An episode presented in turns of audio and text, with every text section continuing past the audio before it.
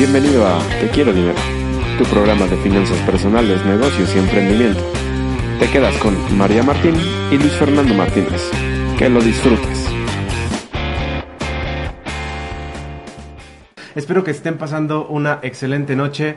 Mi nombre es Luis Fernando Martínez y es un placer con- estar con ustedes. María, ¿cómo estás? Muy bien, aquí en un lluvioso miércoles en Ciudad de México, retransmitiendo de nuevo un miércoles más en un programa, eh, el programa 72 de Te Quiero Dinero, y vamos a hablar de... El día de hoy vamos a hablar eh, qué es la mejor opción, si comprar o rentar. ¿Esto por qué? ¿Por qué, María? Hablando de la parte de viviendas, hay una cuestión muy eh, contundente en esa parte de que rentar, o una creencia de que rentar es eh, perder dinero mes con mes, ¿no? Y así como esa, hay un montón de eh, personas que piensan eh, eso o lo contrario. Hay gente que piensa que realmente está ahorrando dinero porque está evitando muchos gastos que requiere la compra de una vivienda. Hay gente que piensa que está dejando de tener un patrimonio, etcétera, etcétera. Hay ahí como muchos pros y contras y muchas eh, razones infundadas y realmente una razón de peso que, las avale. Y entonces el día de hoy vamos a hablar un poquito de todo eso para eh, desmiti- desmitificar algunos de los argumentos y que tengan todos los pros y contras de comprar y todos los pros y contras, o algunos, la mayoría, algunos nos van a ayudar ustedes, de, eh, de rentar. Buenísimo, pues recuerda que nos puedes dejar tus comentarios en la página proyectosterradio.com. Ahí hay un chat en vivo. O si no, si nos estás viendo a través de Facebook, también nos puedes dejar tus comentarios en el Facebook Live. Recuerda seguirnos en Facebook, en Twitter e Instagram. Y también ya estamos con la parte de los videos en YouTube. De hecho, es muy sencillo entrar a youtube.com, diagonal te quiero dinero. Y poder encontrar ahí los expresos financieros que son capacitaciones o educación financiera que dura de 4 a 6 minutos. Entonces, para Expreso. aquellos para aquellos que no tienen tanto tiempo para estar viendo un programa de unos 45 o 50 minutos, bueno, lo pueden hacer ahí mucho más sencillo. Efectivamente, y además también si alguna vez se pierden algún programa y quieren revisar ahí en, en Facebook, en la sección de videos pueden ver programas anteriores. También si prefieren ir en el carro y no quieren estar como tan pendientes de las tonterías que hacemos aquí en el video, pueden estar revisando la parte de audio en los podcasts que están en iBox y en iTunes. Así es, entonces, eh, pues ahí tienes todo el repertorio de Te Quiero Dinero. Es muy sencillo capacitarte o entrenarte en la parte de finanzas personales. Recuerden que esta parte siempre es de constante crecimiento y pues la idea de estos programas, siempre lo digo, es aportarte valor. Y si lo estamos haciendo, sería padrísimo recibir un mensaje tuyo ¿no? a hola.tequierodinero.com y que nos cuentes qué tal te ha ido con esos podcasts. También si quieres algún tema en específico que tratemos, eh, si, si lo sabemos nosotros o lo investigamos nosotros, perfecto, y si no, buscamos un especialista sobre temas de negocios, emprendimiento y finanzas que puedan ser interesantes para ti. Y justo Shayview pone en el Facebook Live, uff, justo lo que necesito saber. Saludos, saludos Shayview. Unos Te mandamos un saludos gran abrazo. Entonces, María, pues vamos a entrar directamente al tema de qué me conviene más, comprar o rentar. Bueno, ahí vayan escribiendo en los chats qué opinan ustedes, si les conviene más rentar o comprar y por qué, y si han tenido alguna experiencia o alguna algún razonamiento que les han dado en algún momento alguna algún familiar con experiencias, pues también con, Sí, con sí, gusto sí. recibimos todo Al eso. final se recuerden que esto se trata de hacerlo de dos vías, entonces está súper padre. Saludos, Angélica, nos manda justo saludos. Yay. en Facebook. Un abrazo. Te mandamos un abrazo. Entonces, bueno, pues vamos al tema, ¿no? Vamos al tema. Vamos al tema. La realidad es que toda esta parte de pros y contras es generalizar muchísimo. Eh, al final somos, tenemos que ser conscientes de que no son iguales las situaciones de unas personas que las situaciones de otras personas. No es lo mismo quien compra con un crédito hipotecario que quien ha tenido la parte de ahorros, ¿no? Claro, dice Gabriela, hola, hola Gaby. Esta es también Angélica. ¿Podrían hacer un video acerca de los fondos de ahorro para el retiro? Claro, Claro. ya tenemos alguno, pero te prometemos que en próximas eh, emisiones vamos a hacer uno específico sobre fondos de ahorro para el retiro para que la gente esté informada sobre esa parte que es muy interesante. Perfecto. Bueno, como decíamos, la situación de partida es muy diferente si estamos comprando, si estamos hablando de una compra a través de un crédito hipotecario o a través de una persona que ya tiene un capital ahorrado o que se va a apalancar de una parte de remates hipotecarios. Así es. Por ejemplo, también es muy diferente si tienen ahorrado el 20% de enganche o si tienen el 80% de enganche. Y también va a ser muy diferente si la persona decide tener esa casa para vivienda o para hacer negocio, ¿no? Para comprar eh, para vender o para rentar después. Sí, como mencionas, el tema es diferente para cada persona dependiendo de los objetivos que te estás planteando con ese bien raíz, ¿no? Eh, de hecho, todo en finanzas personales debe de iniciar con algo que se llaman metas u objetivos. Y en este caso no es la excepción. Nosotros lo que vamos a hacer será un poquito eh, acerca de generalizar este tema, ¿no? Para que si tú nos estás viendo puedas orientarte mejor y decidir qué es mejor para ti. Exacto, ya con tus con los razonamientos y tu situación personal, que la sabes tú, puedas tomar decisiones. Ok, y justo hace una acotación Angélica a su petición de hace rato, dice, pero por favor, acerca de lo en lo que invierten en la bolsa, eh, por favor, gracias. Claro que sí, te, hacemos ah. ese programa específico para que pues la gente esté informada sobre ese tema que también es interesante, importante. Ok, entonces, eh, María, en ese tema, por ejemplo, ya mencionamos que para cada persona, para cada objetivo es diferente pero sí existen cuestiones como ventajas y desventajas de la parte de rentar o comprar. ¿no?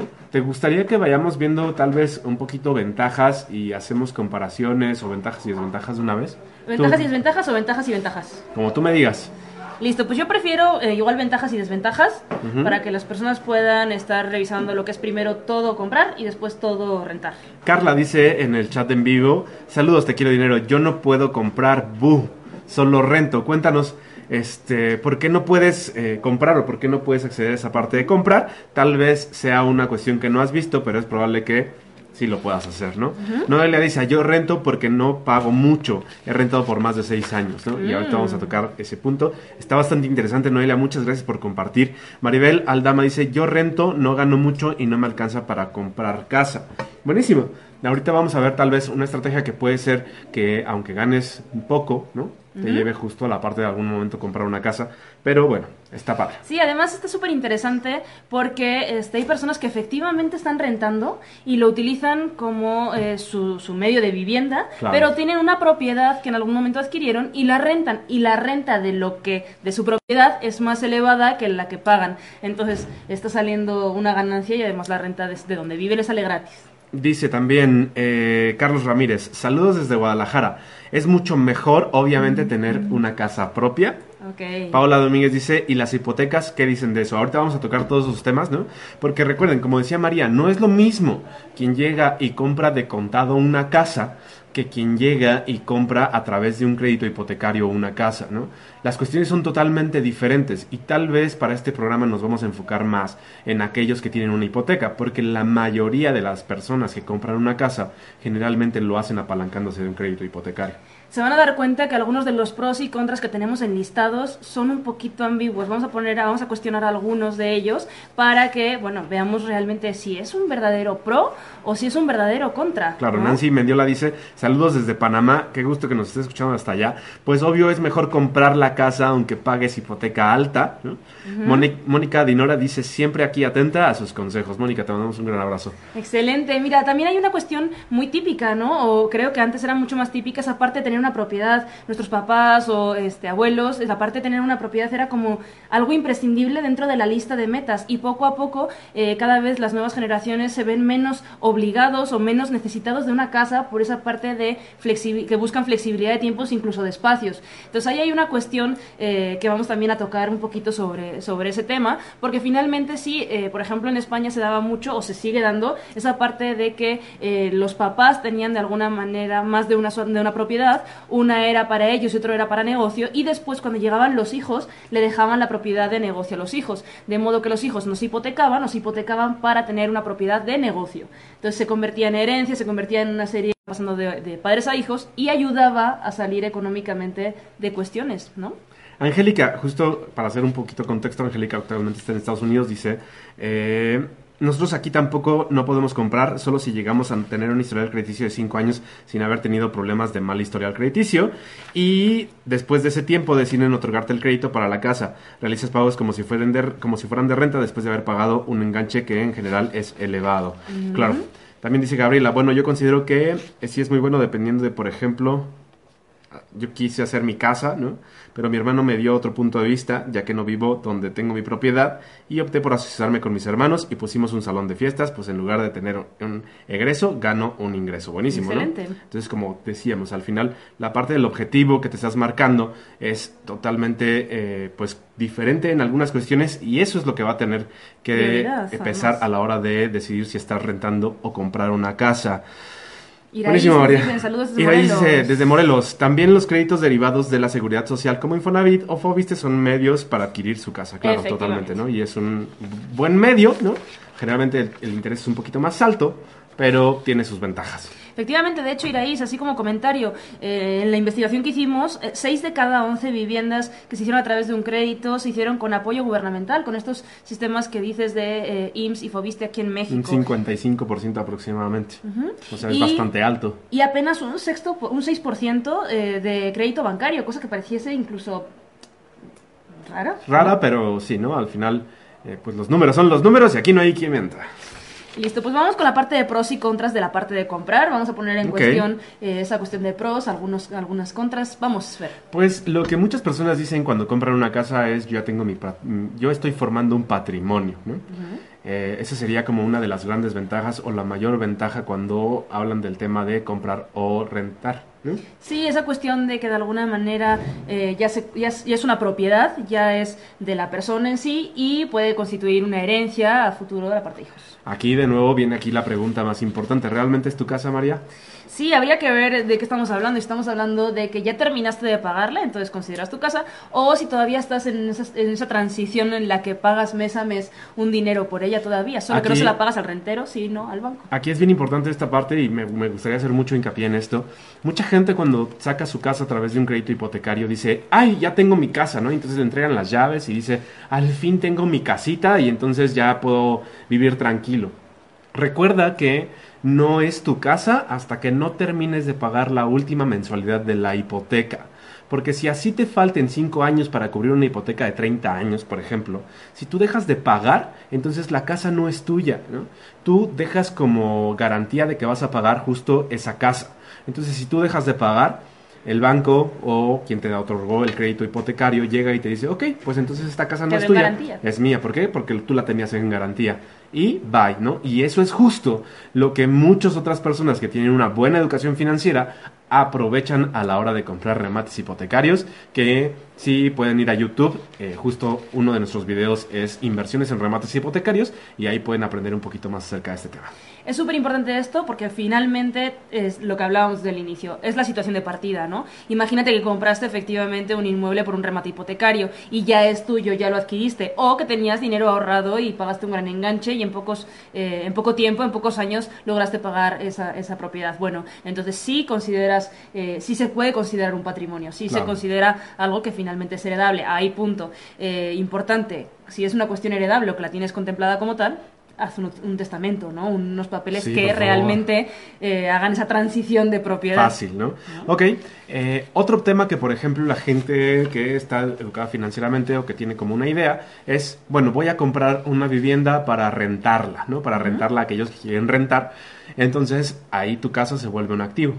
Es importante porque finalmente hay muchas veces que lo ve como un negocio. Finalmente con las rentas muchas veces está pagando una parte importante de la hipoteca en el caso de que la, com- la comprase con este medio o está utilizando esa renta para pagar otros activos. Entonces realmente es una forma de alimentar eh, ese patrimonio, de hacer crecer ese patrimonio. También, por ejemplo, una cuestión importante teniendo en cuenta esta parte de patrimonio es qué ocurre si me quedo sin una fuente de ingresos, ¿no? Que puede ser pro o contra, ahora vamos a por el contra, pero ¿qué pasa si me quedo una sin una fuente de ingresos, pero ya la casa es mía? Bueno, que me estoy evitando pagar una renta, ¿no? Claro. Y me estoy hablando de, dejar, de, de quedarme sin trabajo o de en una etapa de retiro, por Sí, ejemplo. sí, sí, o sea, esa- al final eh, habría una ventaja ahí bastante importante, ¿no? En, la en el tema de comprar o adquirir una casa. Después, algo que, por ejemplo, mucha gente desconoce, eh, si tú que nos estás escuchando estás pagando actualmente una hipoteca, ¿no? puedes deducir impuestos de esa parte, ¿no? O sea, de hecho, el- la, la- la parte de intereses que pagas o los lo que pagas de una hipoteca es deducible de impuestos. Entonces, habla con tu contador. ¿Por qué? Porque es muy padre deducir impuestos. ¿Para qué? Para que, te- para que tengas que pagar menos, ¿no?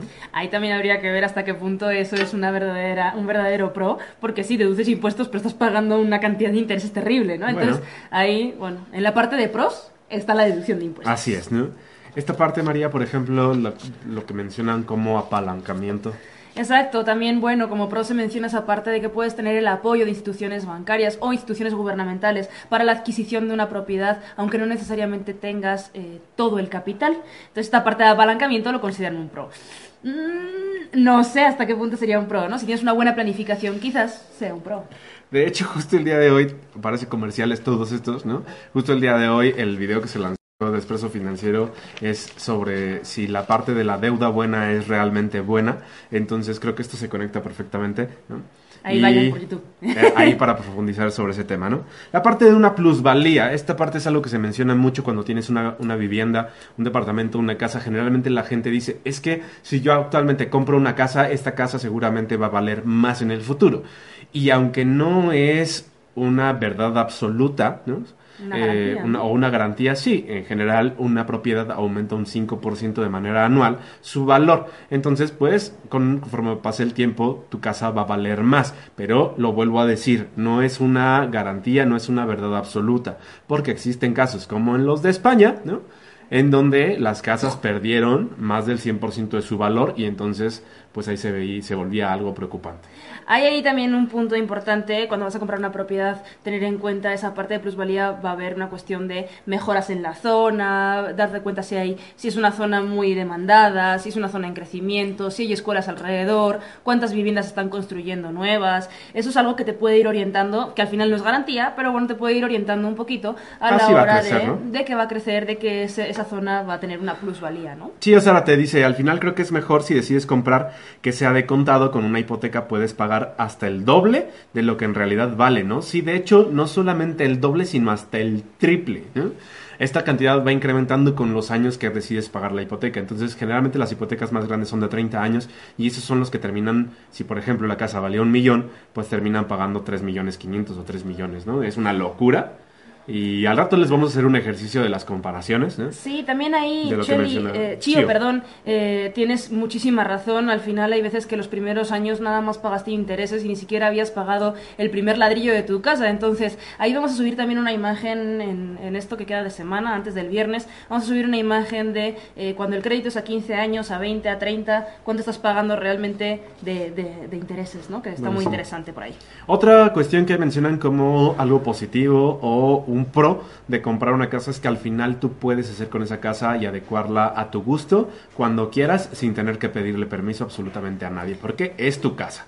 Y las remodelaciones que hagas, las mejoras que hagas dentro de tu casa, si le pones un elevador porque quieres, este, no sé, o le plantas un sobrepiso, cosas así, finalmente esas remodelaciones se quedan en tu casa, la casa es tuya, con lo cual te llevas tus remodelaciones o tus mejoras contigo siempre. Bueno, Claro, te bueno, llevas, te ¿no? llevas, eso es una desventaja, ¿no? Que te tienes que quedar siempre ahí. Pero bueno, en la parte de una seguridad, ¿no? De que ya tienes tu casa y es algo que comentaba creo que hace rato María, ¿no? Esta parte de, bueno, ya es mi casa, siempre y cuando la acabes de pagar, ¿no? O ya la hayas terminado de pagar hasta el último peso de tu hipoteca. Entonces, bueno, sí ya puedes tener esa tranquilidad de si me quedo sin trabajo, bueno, pues al menos tengo un techo donde dormir y no tengo que estarle pagando a nadie ¿no? Por vivir en esta casa. Recuerda que una casa de todas maneras siempre tiene eh, gastos, ¿no? Siempre tiene egresos, como por ejemplo la parte de agua, luz eh, y servicios en general, y también la parte de un impuesto, que ahorita vamos a hablar de esa parte. Sí, me gustaría puntualizar un poquito aquí algo, porque sí es cierto que en las nuevas generaciones se da mucho esta cuestión de que no se quiere casa y que además no se tiene un ahorro para el retiro, que como bien decía Angélica, es algo de lo que tenemos que retomar tema y platicar un poco más. Entonces, no se ahorra para un retiro, pero tampoco se tiene una propiedad. Y cuando se llega a la vejez se va a tener que seguir pagando una renta y probablemente no se tengan tantos ingresos. Entonces, finalmente son eh, dos situaciones muy en contra de estas nuevas generaciones que no hay una cuestión de... Bueno, algunos, ¿no? No se puede generalizar. No se puede generalizar, pero sí algunos. Angélica dice en Facebook, hace poco mi familia compró unos terrenos en San Miguel de Allende y al parecer después de la compra a la semana mi papá checó que el costo había aumentado. Esto podría ser una ventaja por la ubicación de la propiedad. Sí, de hecho, ¿no? O sea, estamos hablando de que San Miguel de Allende, Allende es una zona que está en, con- en constante crecimiento porque es muy bonito y mucha gente está buscando irse para allá o a las cercanías. Entonces sí, es muy probable que la parte de los terrenos haya incrementado por esto y obviamente es una ventaja bien grande, ¿no? Sí, zonas como Puebla, como Querétaro, que están eh, creciendo muchísimo, pues obviamente una, una compra y más, si no es a través de una- un crédito hipotecario, sino a través de un capital que ya tienes, puede ser una muy buena inversión. ¿no? De hecho, esto que comenta justo Angélica me recuerda un poquito el juego de, eh, no sé, seguramente habrá personas que lo hayan jugado, la parte de eh, el juego de. Robert, Kiyosa- de, de Robert Kiyosaki, el Cash Flow, ¿no? Porque te van saliendo tarjetitas y justo una tarjetita es muy parecida a esa parte, ¿no? De compra un terreno esperando que justo pues tenga este incremento de su valor, la plusvalía. Vamos a por los contras de comprar una casa. Ahora bien, si bien toda esta parte que hemos comentado como pros se- suenan muy interesantes, ¿cuáles serían los contras de eh, tener una propiedad? Pues el primer contra que generalmente nos viene a la mente es la parte de, obviamente requiere gastos, requiere mantenimiento, hay costos que cubrir, entonces no solamente es que ya no estés pagando como tal una renta, pero sí vas a tener que pagar mantenimiento, eh, la parte del impuesto perdial, ¿no? Que es ese derecho de que tienes ¿no? eh, de ese terreno o ese, esa, ese sitio, ¿no? Tienes que pagar impuestos, entonces, pues sí hay un... Sí hay algo que estar cubriendo. Hay una cuestión también de la parte de escrituraciones, de la parte de eh, cuestiones fiscales, impuestos, que vas a tener que tener en cuenta mm, y muy presente porque finalmente es algo que va a empezar a formar parte de tu responsabilidad. Claro. Y a- otra desventaja, por ejemplo, es que eh, pues requieres un capital, ¿no? al menos del 10%, para poder realmente hacerte de un crédito. Si no, eh, pues esta parte no pasa, ¿no? Generalmente la parte de un enganche va del 10% hasta más adelante todo lo que tú quieras dar. Entonces, pues eso se vuelve una desventaja. No puede ser que ya digas, ah, pues sabes qué, el día de hoy voy a comprarme mi casa y ya directamente, eh, pues te vas por ella, ¿no? Sin capital.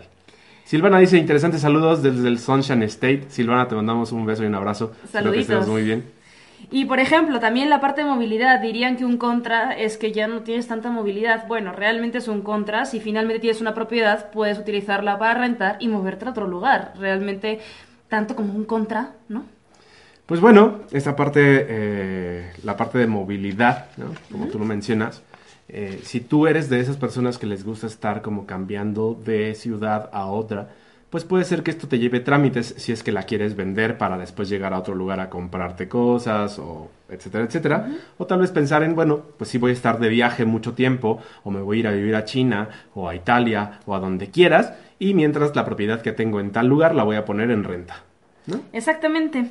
Finalmente, esa parte de movilidad la vas a seguir pudiendo tener. Claro, no, no- es indudable que es más difícil moverse a otro lugar cuando la casa es tuya que si la casa no es tuya, ¿no? Claro, claro. Por lo menos fácil. También la parte de liquidez, finalmente cuando tienes una propiedad, así como cuando tienes un negocio, eh, estás mermando de alguna manera tu liquidez o se requiere que además tengas un capital líquido aparte de las propiedades, ¿no? Es complementario. Sí, acuérdate, recuerda que la parte de cuando estás en una hipoteca, si quieres llevar unas finanzas sanas, no tendría que estar ocupando más del 25% de tu ingreso. Estamos hablando que actualmente una hipoteca, por ejemplo, en la Ciudad de México, en las más baratas te está pidiendo que al menos des mensualmente unos 10 mil pesos, ¿no? Eso quiere decir que aproximadamente tu ingreso tendría que estar entre 35 y 40 mil pesos para que esto sea adecuado. Mucha gente se avienta a dar una hipoteca cuando no gana esto y entonces está poniendo en riesgo sus, eh, su capital o su, su- capital corriente, ¿no? Porque para muchos de ellos representa incluso el 50% de esto. De hecho, finalmente eh, sería un punto importante tener en cuenta que una de las desventajas sería que requiere de muchísima más planificación financiera para eh, no atorarte. ¿No? Claro. Entonces también dice Verónica Sun, saludos, muy buen programa. Saludos, Vero. Gracias, Vero. Un abrazote. Buenísimo. También, por ejemplo, la parte de que incrementan los riesgos. Finalmente, sí, si tú estás comprando una propiedad, estás poniendo tu capital en, tu capital en juego y finalmente esos temas que se dan de desahucios por una falta de planificación y así, pues no son tan agradables, ¿no? Pues sí, se vuelve algo de hecho después preocupante. También la cuestión de inestabilidad laboral a veces eh, del mercado, cuestiones así, pueden, pueden ser una cuestión que ponga de alguna manera en peligro, en peligro esto, que finalmente se resuelve con una muy buena planificación financiera. Que es un poquito lo que mencionaba yo hace rato, María. Exacto. O sea, esta parte de que no sabes cuándo o durante cuánto tiempo va a durar la parte de tu plus- plusvalía, sino que en algún momento puede llegarse a ir para abajo. Que no es algo que generalmente suceda, ¿no? Al menos los que viven en la Ciudad de México han vivido una escalada de precios durante no sé cuánto tiempo y esto sigue. aunque en algún momento se espera que llegue esta burbuja y nos explote. Nah. Sam Navarrete, saludos, excelente tema, Sam. Un abrazo, Un guapa. abrazo. Muy bien. Y bueno, también la parte de depreciación pudiera ser una cuestión negativa. La depreciación estamos hablando de que finalmente hay una cuestión de que eh, pues la casa y las instalaciones hay que darles mantenimiento para que finalmente no tengan eh, una pérdida de su valor. Claro, entonces justo ahí viene la parte de la desventaja, ¿no? Eso casi no pasa con edificios históricos en esta ciudad, ¿no? Casi no pasa, ¿no?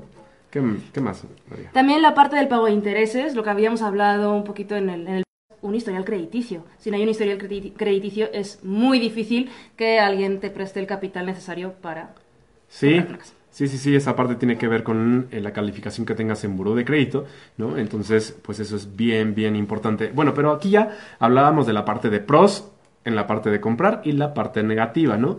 Que si tú eres muy fiel de la parte de comprar, dices, y solamente te convences y dices, sí, pues la verdad es que yo quiero montarme una hipoteca y no me importa absolutamente nada. Entonces ahora lo que vamos a ver son los pros y los contras de la parte de rentar, ¿cierto María? Sí, de nuevo, si se dan cuenta, muchos de los pros y contras de eh, comprar una casa vienen relacionados con la cuestión hipotecaria. Claro. También la realidad es que puedes obtener una casa de otras muchas maneras que no es a través de una hipoteca y finalmente se limitan estos, estos contras. Claro, claro, totalmente.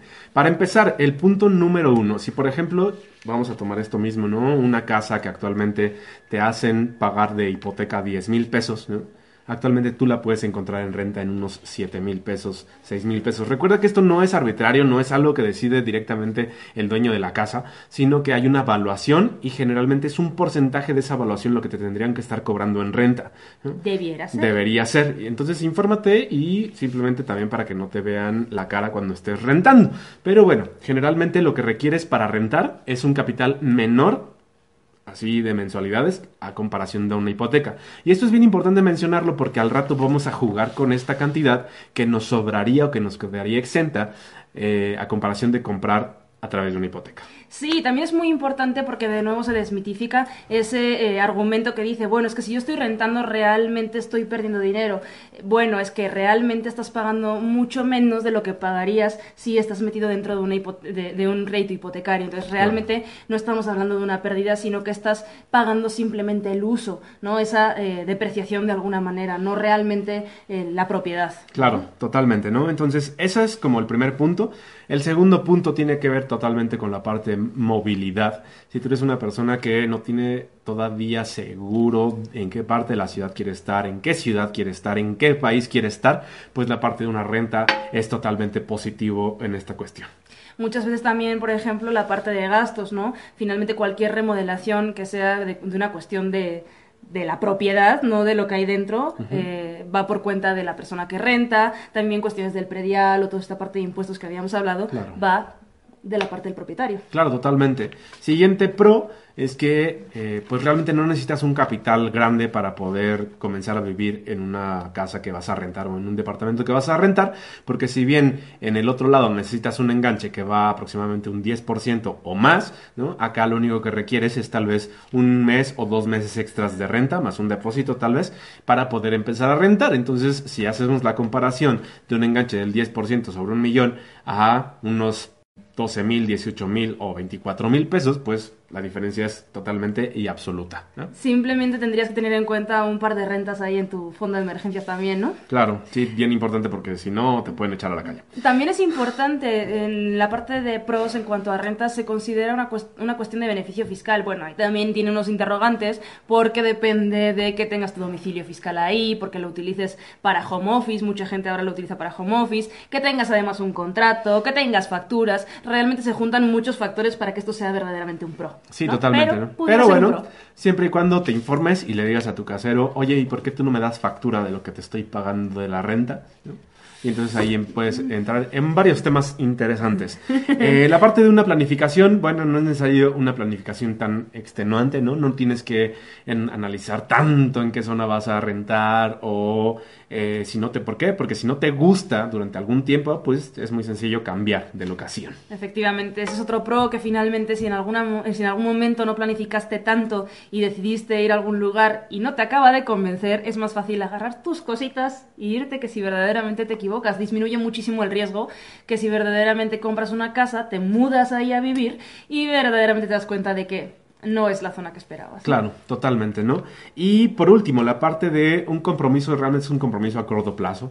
Recuerden que los compromisos, bueno, lo- la parte de plazos, ¿no? Y corto plazo es de aquí a un año, ¿no? Mediano plazo de aquí a unos Tres. tres, cuatro años, ¿no? Y de ahí es largo plazo, entonces realmente lo que adquieres cuando estás rentando es algo a corto plazo, ¿no? Aunque se va, se puede ir extendiendo en el tiempo, como lo decidas tú o como lo decida tu casero. Que ese es uno de los temas que vamos a tratar en la Uno parte de las desventajas a la hora de rentar.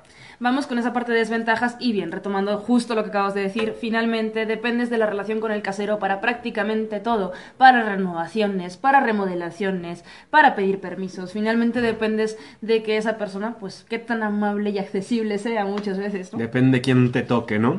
Eh, uno de los contras es justo que, bueno, al final nunca, nunca es parte de tu patrimonio.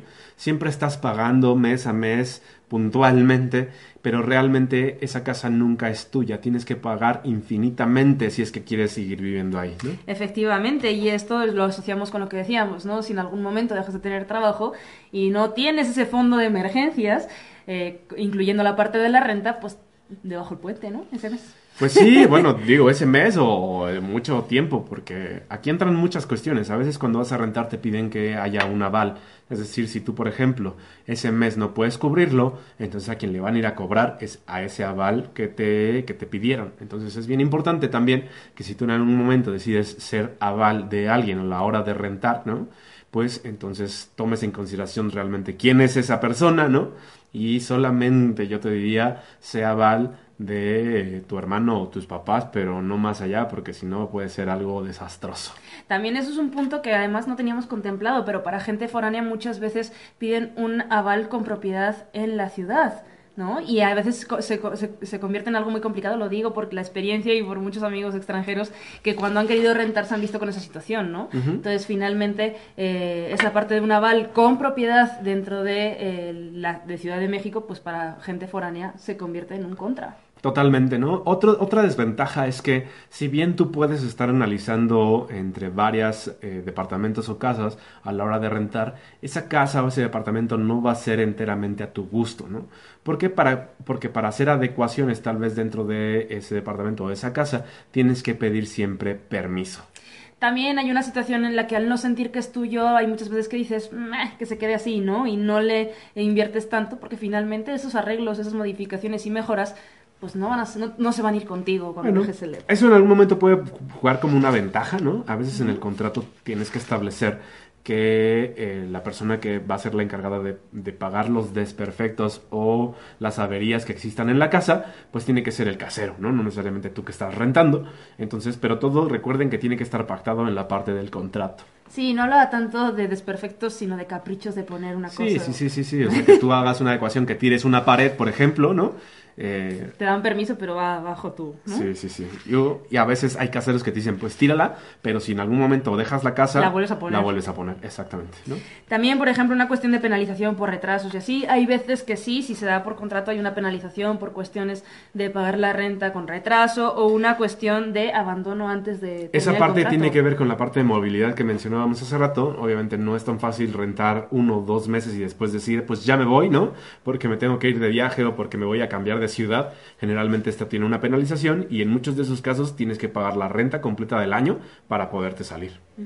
También, por ejemplo, el propietario puede decidir dejar de rentarte. También esa es la desventaja, creo que una de las vent- desventajas más grandes. Hay muchas personas que ya se adecuan muy bien a vivir en algún sitio y de pronto llega el casero y te dice, oye, ¿qué crees? Necesito ya la propiedad, se terminó el contrato y ya no, ya no puedo rentarte. Pues tienes que desalojar y encontrar una nueva casa, una nueva... Y el tema de lugar. mudanzas, pues te tiene que... ¿no? Es pesadito, ¿no? Es pesado. También, por ejemplo, el precio de alquiler sube cada año. Bueno, realmente esto es un contra, sí, pero en comparación a los intereses hipotecarios que puedes eh, estar pagando mes a mes, nada que ver, ¿no? Pues bueno, sí, pero al final es una desventaja, ¿no? Es una desventaja que año con año eh, los caseros generalmente te suben pues el monto de la, de la renta, pues sí, claro que es una desventaja. Ahora bien, María, pues ya tocamos ventajas y desventajas de la parte de comprar y rentar. Ay, que nos Y añadan. Mucha gente puede decir, pues sí, la verdad es que yo me apalanco justo de esas ventajas de la parte de rentar o de la parte de comprar y pues para mí es mejor comprar y para mí es mejor rentar. ¿no? Vamos a tocar un ejemplo o una parte que a mucha gente le interesa, que es esta parte de, ok, yo actualmente quiero rentar porque en un futuro quiero comprar, ¿no? O eh, quiero hacer una ¿no? estrategia para que la parte de comprar la hagas, como decía hace rato Rocío ahí en uno de los comentarios, sea llegar y comprar la casa de contado al mucho más grande, tal vez un 80% de lo que tú esperabas pagar, ¿no? Y no pagarle tres veces más a una institución No, y tres te financiera. salió barato. Tres te Bueno. salió barato. Entonces, eh, ¿hacemos el ejemplo, María? Sí, por favor. Creo que es muy explicativo. Pues- Vamos a hablar de Ana y Luis, ¿no? Ok. Toquemos a, a Ana y a Luis, ¿no? Suponiendo que Ana, por ejemplo, eh, es una persona que ella estaba eh, pues muy consciente de que quería hacer una hipoteca y entonces pues se va por esta hipoteca de un millón de pesos, ¿no? Eso que quiere decir que ella tuvo que dar 100 mil pesos de, De enganche, ¿no? Suponiendo esos 100 mil pesos ya los dio de enganche y sus mensualidades van a quedar cómodamente en 10 mil pesos.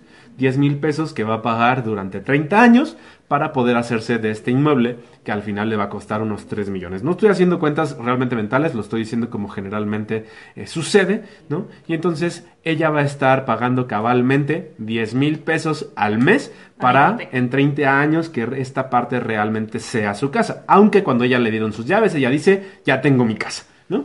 Ya, ya dice que tiene su casa. Ok, de- del otro lado tenemos a Luis.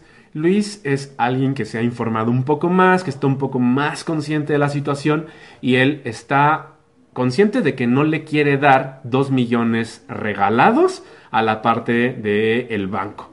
Entonces Luis hace una estrategia.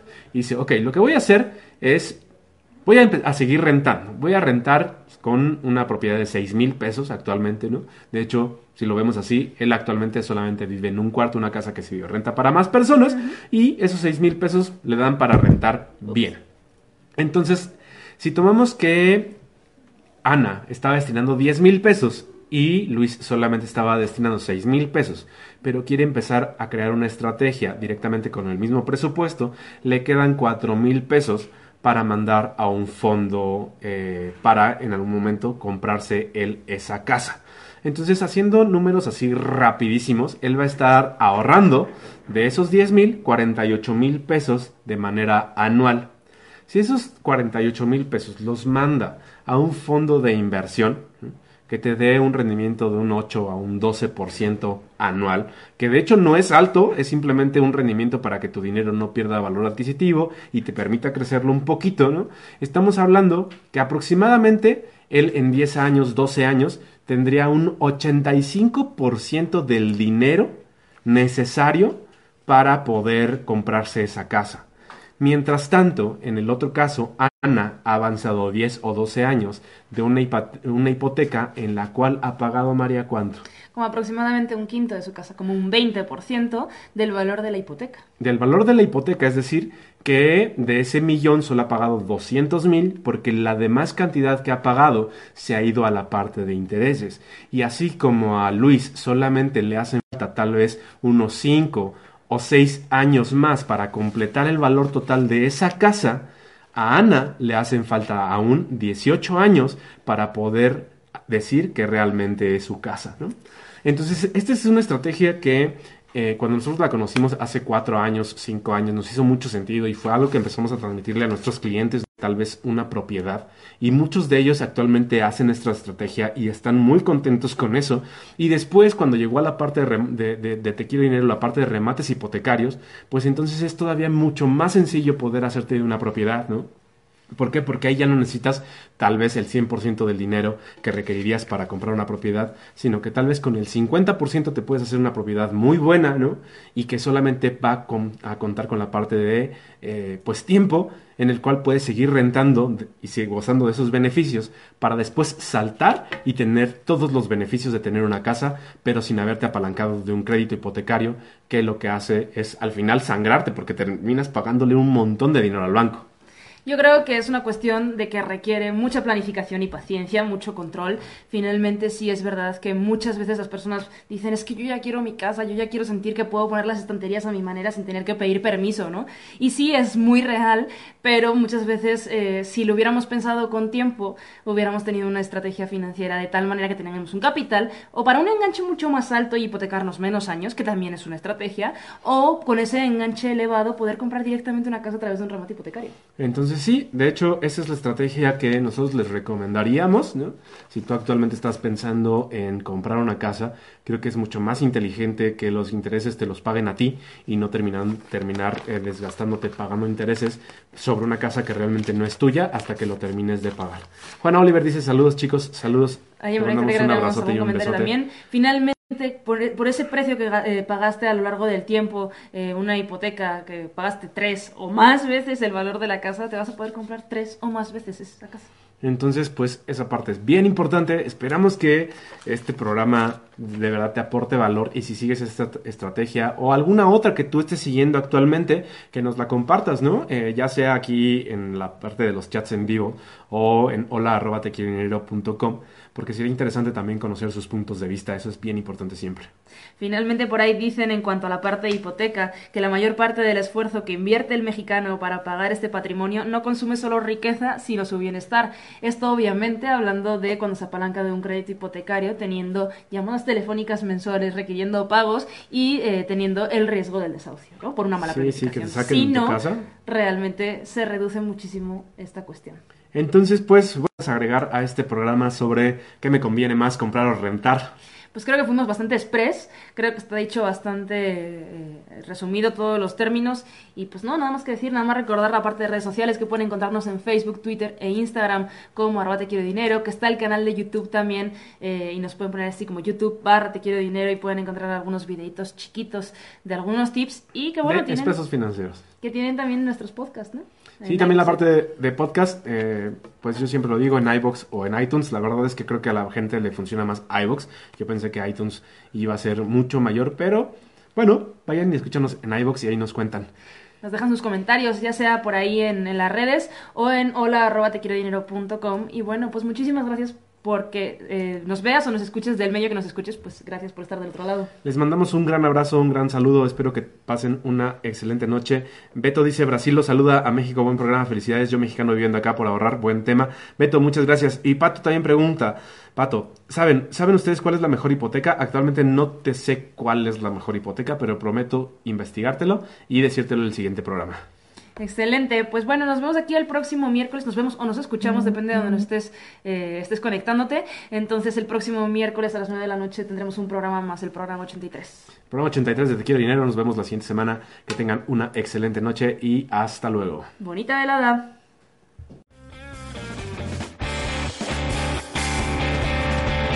Esto ha sido el podcast de Te Quiero Dinero. Esperamos como cada semana haber compartido información de valor contigo. Nos escuchamos en el siguiente episodio de Te Quiero Dinero. Que tengas un excelente día, tarde o noche. Hasta luego.